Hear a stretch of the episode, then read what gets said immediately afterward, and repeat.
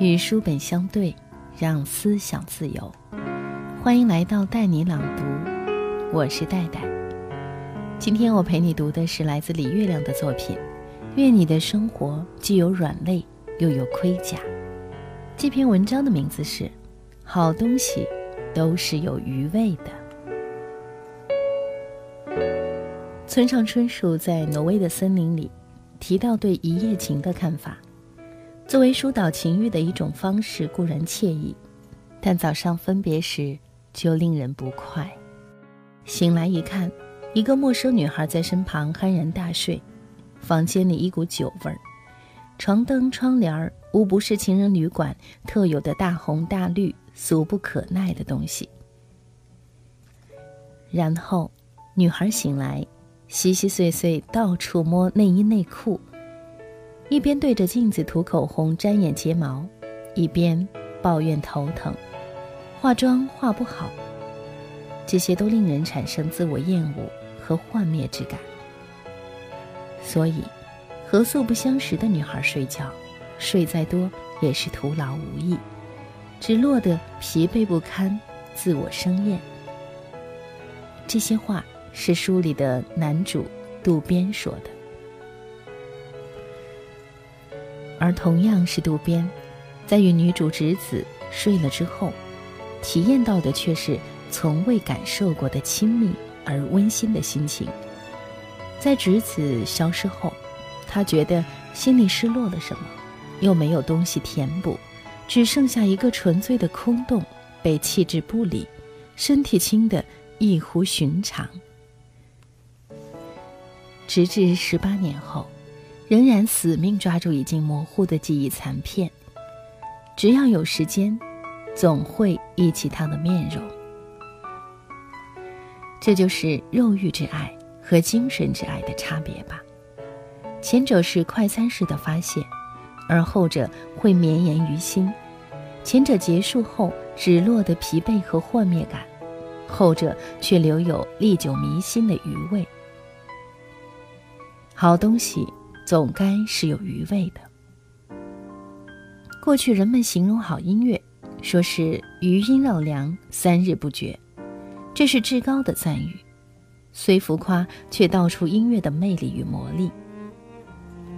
相反，若是有什么音乐，听时觉得婉转悠扬，但听过留不下任何余味，甚至使人厌倦，那就显然不够好。品酒也是，衡量葡萄酒好坏的一项重要指标，便是余味。余味悠长，是任何一款好酒的必备特点。越是顶级卓越的酒，余味便越细腻、圆润、悠长。关于这个悠长，西方人还制定了明确标准，和我们对音乐三日不绝这种浪漫主义的夸大不同。认真的西方人认为，一口葡萄酒饮下之后，口腔中的味道若十秒内消失，这酒就不怎么样；若能持续二十到三十秒，便该是一款不错的酒。要是余味能达到四十五秒甚至一分钟以上，那就厉害了，一定是一瓶精工细作的高品质的佳酿。美食就更是，《舌尖上的中国》导演陈小青说：“好的食物是能让你心灵得到慰藉的食物，而非简单的口舌之欢。仅仅满足口舌之欲是食物的最低层次。真正的美食，在饱了口福和肠胃之后，还应该让内心得到某种慰藉，让你在酒足饭饱之后，看着满桌。”杯盘狼藉，不至于像一夜情结束后的早晨那样，产生厌恶和幻灭感。好的食物必有余味，吃时痛快淋漓，肚子饱了，还意犹未尽。连制作美食的过程也是如此。现在人们用煤气烧菜，总觉得没有柴火锅烧出来的香。一个原因就是煤气关了，热量就停了，不像柴火和煤，火熄了，柴灰和煤灰还热着。这点慢悠悠的热度，恰能把食物蕴藏的美味烘出来。而微波炉就更差，一旦停转，连锅灶的热度都没有，所以出来的食物就更寡淡。别小看最后这点余温，事物的好坏往往就在这微妙的差别上，好一点就好很多，差一点就差很远。说回感情，相恋时，男孩在甜蜜约会后送女孩回家，恋恋不舍分开。男孩走远了，女孩还站在原地不走，心被浓情包裹着，柔软的荡漾，那爱情的余味妙不可言。或者就算分手，两人也有一个恰当的收尾，没有疲倦，没有难堪，没有撕破脸。到若干年后。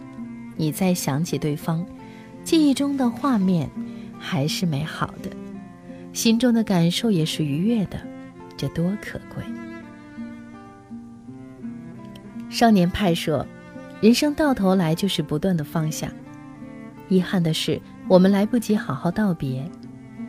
好好道别，为的是让感情最后留下一个好面貌，在曲终人散之后，仍使人可以慢慢回味。否则，如果一段关系恶声恶气、头破血流的结束，之前再美也要大打折扣了。日本导演小津安二郎说：“人生和电影都是以余味定输赢。”确实如此，一部电影若不能给人感悟和回味，观众纵使从头笑到尾或哭到尾，也只是短暂的发泄。看过也便看过了，记不住，票房再高也不能算赢。人生更是如此，好的人生未必多风光多惊艳，也不是非要大风大浪或者顺风顺水，但总是要活出点自己的意思，要把独属自己的光芒绽放出来。老了跟孙儿们讲讲，能让孩子们发自内心的赞一句：“嘿。”真棒！就算不跟别人讲，自己咂摸咂摸，也觉得别有一番意趣，不至于坐在摇椅上晒着太阳，回想起这六七十年，只觉得乏味。总之，余味该是衡量一样东西好坏的重要标准。无论什么，如果真的好。就该在拥有之后，在经过之后，在结束之后，还有些美好留存，令人流连不舍，久不能忘。在我的怀里，在你的眼里，那里春风沉醉，那里绿草如茵。月光把爱恋洒满了湖面，两个人的篝火照亮整个夜。多少年以后，如云般游走，那变幻的脚步让我们难牵手。这一生一世，有多少你我被吞没在月光如水的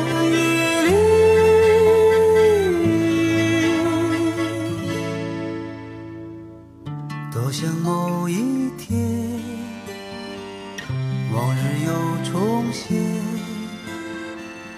我们流连忘返。在北加尔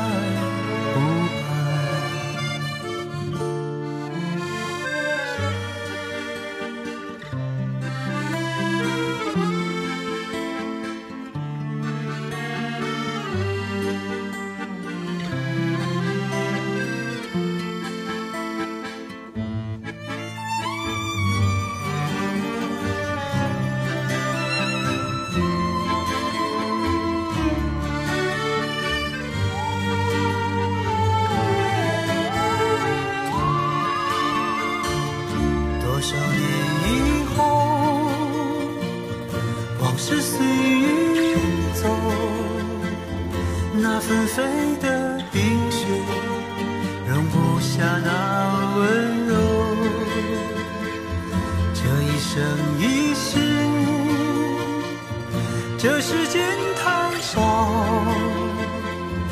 不够证明融化冰雪的神奇。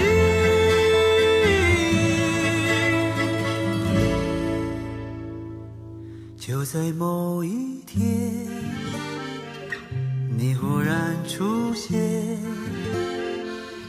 你清澈又神秘，在贝加尔湖畔。